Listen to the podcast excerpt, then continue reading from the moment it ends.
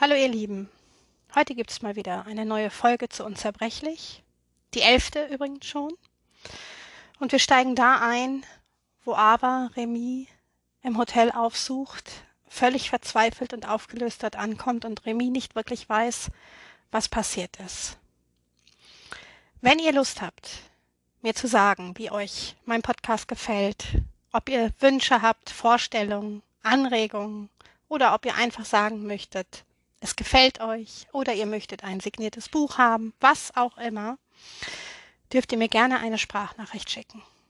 Oder mich auch so bei Facebook oder Instagram anschreiben, wie ihr mögt. Und jetzt wünsche ich euch ganz viel Spaß mit der nächsten Folge. Remy. Ich kann nicht mit Bestimmtheit sagen, ob ich eingeschlafen bin. Ein, zweimal ist mein Kopf leicht gegen den ihren gesunken. Ihr Geruch, Ihre Wärme haben jegliches Gefühl des Missbehagens verscheucht und meinen Körper von innen heraus gewärmt. Trotzdem spüre ich noch immer die klamme Kälte der Kleidung, in die mein Leib nach wie vor gehüllt ist. Ihre rechte Hand ruht auf meiner Brust, während sich abgehackte Schlurze aus der ihren lösen. Sie hält die Lider geschlossen, doch ich glaube nicht eine Sekunde daran, dass sie schläft. Behutsam umfasse ich mit meinen Fingern die ihren verschränke sie ineinander und bemerke im selben Moment das Fehlen des Verlobungsringes. Mein Herz setzt einen Schlag aus und verursacht einen Schwindel, der mich unwillkürlich die Augen schließen lässt. Was bedeutet es, dass sie hier vor meiner Zimmertür auf mich gewartet hat, der trockenen Kleidung nachzuschließen seit Stunden? Was bedeutet es weiterhin, dass sie den Diamanten abgelegt hat, dessen reflektierendes Licht mich noch am gestrigen Abend schmerzhaft blendete. Ich wage nicht tiefer, in dieses Gedankenspiel vorzudringen, aus Angst vor dem, was ich wünsche und was vielleicht doch nicht den Gegebenheiten entspricht. Möglicherweise hat sie sich bettfertig gemacht und dafür den Ring lediglich abgelegt. Aber nein, unter dem dünnen Steppmantel trägt sie noch immer die weite Hose, ebenso wie die schwarze Bluse, jene Kleidung, die ihre Kurven am gestrigen Abend perfekt eingerahmt hat. Das ist mir gleich aufgefallen. Was also ist in der klinisch sterilen Wohnung vorgefallen, als sich die Fahrstuhltüren hinter mir schlossen? Einen entsetzlich langen Moment befürchte ich, Christoph sei handgreiflich geworden. Ich drehe mich leicht auf die Seite, hebe den Kopf und begegne ihrem wachsamen Blick. In der dunklen Tiefe ihrer vertrauten Augen liegt eine Verletzlichkeit, die mich bis in die Abgründe meiner Seele erschüttert. Was hat er dir angetan, aber? Meine Worte sind leise, behutsam, tastend, und doch entfesseln sie in der Frau, die ich in meinen Armen halte, einen Hurricane. Sie versucht sich halbherzig von mir zu lösen. Das lasse ich nicht zu. Ich halte sie fest und drücke ihren Kopf sanft gegen meine Brust, hauche leichte Küsse in ihr Haar, spreche zu ihr in leisen, beruhigenden Worten, die sich flüsternd von meinen Lippen lösen.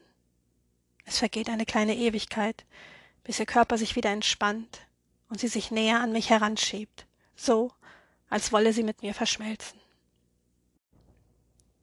Ich wage es nicht, das Wort ein weiteres Mal an sie zu richten, aus Angst, einen erneuten Zusammenbruch hervorzurufen. Die Minuten streichen dahin, dehnen sich zu Stunden, in denen nur unser gemeinsamer Atem im Gleichgang miteinander die Stille um uns füllt. Als sie endlich zu sprechen beginnt, bricht draußen in dunstigem Grau bereits der neue Morgen an. Nichts, haucht sie leise, während sich noch immer trockene Schlurze aus ihrer Kehle lösen. Er hat mir nichts getan, Remy. Ich bin es, die alles zerstört hat. Ich schlucke schwer, habe Mühe, ihren Worten zu folgen. Mein eigener Puls verursacht einen Trommelwirbel in den Ohren und übertönt fast ihre leise Stimme. Ich bin gegangen. Ich bewege mich nicht bei dieser Aussage, streiche ihr nur mit der Hand ein paar Strähnen aus dem Gesicht, das noch immer an meiner Brust ruht. Sie muss den ungleichmäßigen Schlag meines Herzens direkt unter ihrer Wange spüren. Seit jenem Moment, da ich dich an der Straßenbahnhaltestelle gesehen habe, am Tage der Verlobungsfeier ist nichts mehr so, wie es war. Ich habe mich gegen die Gefühle, die ich noch immer für dich hege, gewehrt, habe mir eingeredet, dass es nur das Aufflammen einer alten Affäre ist. Sie hebt den Kopf und sieht mich aus rotgerinderten, verweinten Augen an, die das Blau der Iris in eigentümlicher Intensität leuchten lassen. Und vielleicht ist es auch genau das. Doch wenn ich nicht rausfinde, was mich an dich bindet, werde ich nie zur Ruhe kommen. Ich atme tief ein, nicht sicher, ob ich ihre Worte richtig verstehe. Was will sie damit sagen? Dass sie eine weitere Nacht mit mir teilen will, um herauszufinden, wohin sie gehört? Dafür war unsere letzte Begegnung am gestrigen Nachmittag absolut ausreichend. Ich weiß ganz sicher, zu wem ich gehöre. Hast du ihm das so gesagt? Sie senkt die Lider und schüttelt nach kurzem Zögern den Kopf. Nein, ich, ich glaube nicht, dass das nötig war. Die letzten Minuten deiner Anwesenheit haben völlig ausgereicht, um zu demonstrieren, in welcher Verbindung wir zueinander stehen. Ich erwidere nichts darauf, sehe sie nur weiterhin schweigend an. Als du gingst. Eine neue Träne löst sich aus ihrem Augenwinkel, tropft auf meine Brust und versickert in dem rauen Stoff meines dunkelblauen Mantels. Fast apathisch wischt sie mit dem Handrücken über die Augen und atmet zittrig ein. Da war mir klar, dass ich dich nie wiedersehen würde. Und in dem Moment war ich überzeugt, dass es das einzig Richtige ist. Sie senkt den Blick und streicht mit der Hand über das grobe Material, bis sie jenen Abschnitt findet, wo die Enden des Mantels auseinanderklaffen. Ohne zu zögern gleiten ihre Finger unter den Stoff, ertasten durch das dünne Hemd die Wärme meiner Haut. Ein tiefer Atemzug löst sich bei dieser zarten Berührung leise von meinen Lippen, und ich schließe sekundenlang gequält die Augen. Noch vor wenigen Stunden hatte ich die feste Absicht, Christoph zu heiraten.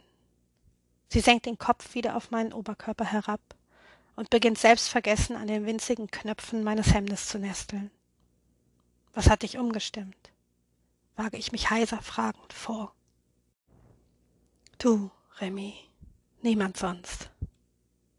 Die Ernsthaftigkeit in ihrer vertrauten Stimme berührt meine Seele.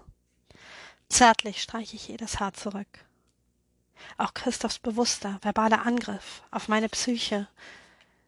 Sie unterbricht sich und ich ahne, welche Dämonen in ihr streiten dann haben meine Sinne mich nicht getrogen. Und Christoph hat Ava gewollt, mit seinen fatalen Äußerungen in die Krise getrieben. Selbst das genügte nicht, mir die Kraft zu schenken, um mit dir zu gehen.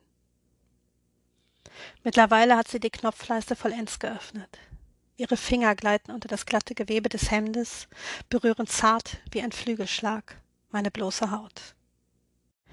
Ihre Wärme durchdringt mich messerscharf, und nur mit äußerster Disziplin gelingt es mir, mich zurückzuhalten. Die sanften Berührungen, ihr heißer Atem, der ebenfalls jenes Hautareal streift, entfachen ein Verlangen in mir, das zu dieser Stunde alles andere als angemessen ist.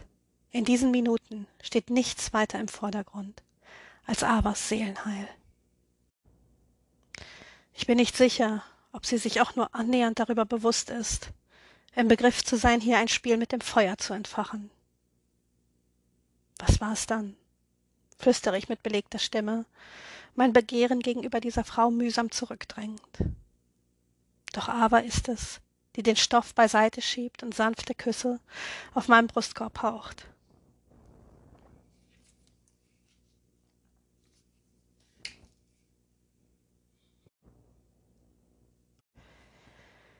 Ihre Lippen entbrennen eine Zündspur bis hin zu meiner Kehle. Zeitgleich spüre ich ihre Tränen, die wie glitzernde Diamanten stumm auf meine Haut fallen. Ich umfasse ihr Gesicht, hebe es an und sehe in die Augen. Aber was war es, das dich hierher geführt hat, direkt vor meine Tür? Trauer und Scham überdecken die Leidenschaft und das Feuer, welches in dem Dunkel ihrer Iris aufglimmt. Sie steht im Widerstreit mit sich selbst, verachtet sich für ihr Handeln und Fühlen, wenngleich sie die Tiefe der Gefühle, die sie an mich binden, nicht verbergen kann. Er wollte mit mir schlafen, und da, da habe ich begriffen, dass ich das nicht kann. Nicht mehr. In ihren Zügen zeichnet sich der Schock der vergangenen Stunden ab und lähmt jede natürliche Regung. Sie senkt die Stirn auf meine Brust und beginnt hemmungslos zu weinen. Ich hasse mich dafür, dass ich es bin, der diesen Schmerz in ihrem Innern anrührt. Doch noch mehr hasse ich Christoph, der ihrer ohnehin verletzten Seele neue Narben zugefügt hat.